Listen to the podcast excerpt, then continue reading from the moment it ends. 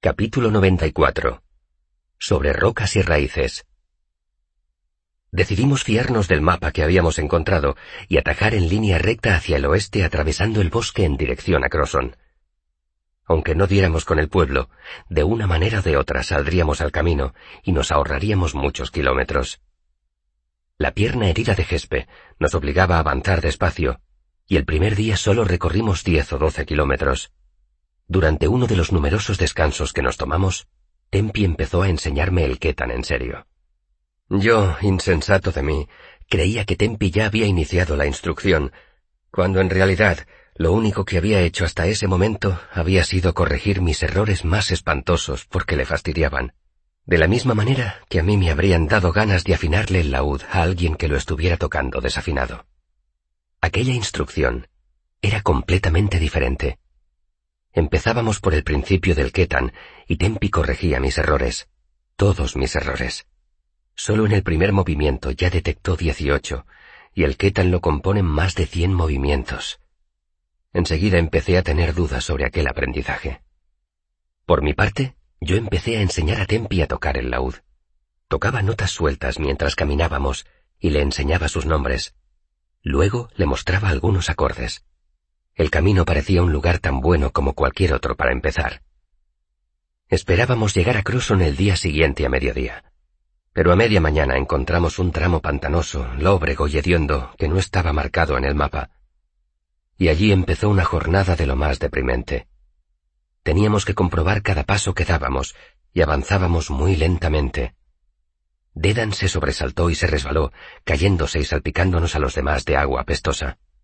Dijo que había visto un mosquito más grande que su pulgar con una ventosa del tamaño de una horquilla. Le sugerí que quizá fuera un sorbicuelo. Él me sugirió varias cosas desagradables y antihigiénicas que podía hacer yo cuando quisiera.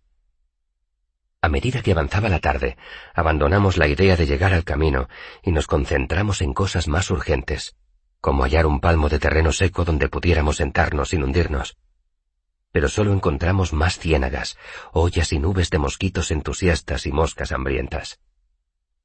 El sol empezó a ponerse antes de que hubiéramos salido del pantano, y el tiempo pasó de ser caluroso y bochornoso a frío y húmedo. Continuamos avanzando hasta que por fin el terreno empezó a ascender, y aunque estábamos todos cansados y empapados, decidimos por unanimidad seguir andando y poner un poco de distancia entre nosotros y los insectos y el olor a plantas podridas. Había luna llena, de modo que teníamos luz de sobra para encontrar el camino entre los árboles. Aunque había sido un día penoso, todos empezamos a animarnos. Gespe había acabado lo bastante cansada para apoyarse en Dedan, y cuando el mercenario, cubierto de barro, la rodeó con un brazo, ella le dijo que hacía meses que no olía tan bien. Dedan replicó que tendría que rendirse ante el criterio de una mujer tan elegante.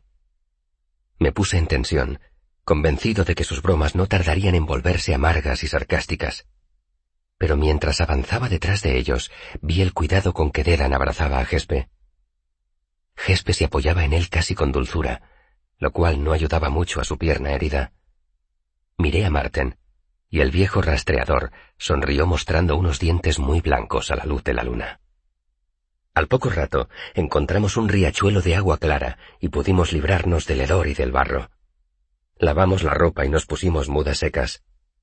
Yo saqué mi capa gastada y raída del macuto y me la ceñí con la vana esperanza de protegerme un poco del frío nocturno. Estábamos terminando cuando oí cantar a alguien corriente arriba. Todos aguzamos el oído, pero el murmullo del agua nos impedía oír con claridad.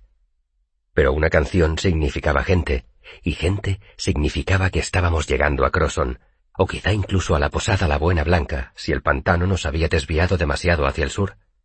Hasta una granja sería preferible a otra noche a la intemperie. Así que, pese a lo cansados y doloridos que estábamos, la promesa de una cama blanda, una comida caliente y una bebida fría nos dio energías para recoger nuestros fardos y seguir caminando. Seguimos el curso del riachuelo. Dedan y Gespe todavía caminaban juntos. Oíamos la canción y la perdíamos.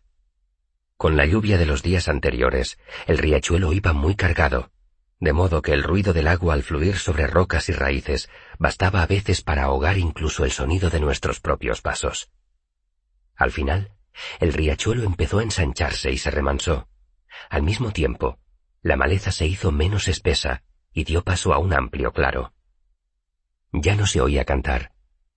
Tampoco veíamos el camino, ni una posada, ni el resplandor de una hoguera. Solo un amplio claro iluminado por la luz de la luna. El riachuelo se ensanchaba hasta formar una reluciente laguna. Y sentada en una roca lisa a orillas de esa laguna. Señor Telu, protégeme de los demonios de la noche. Dijo Marten con voz monótona, pero su voz sonó más reverente que asustada, y no desvió la mirada. Es... dijo Dedan. Es... Yo no creo en hadas. Intenté decir en voz alta, pero apenas me salió un débil susurro. Era Felurian.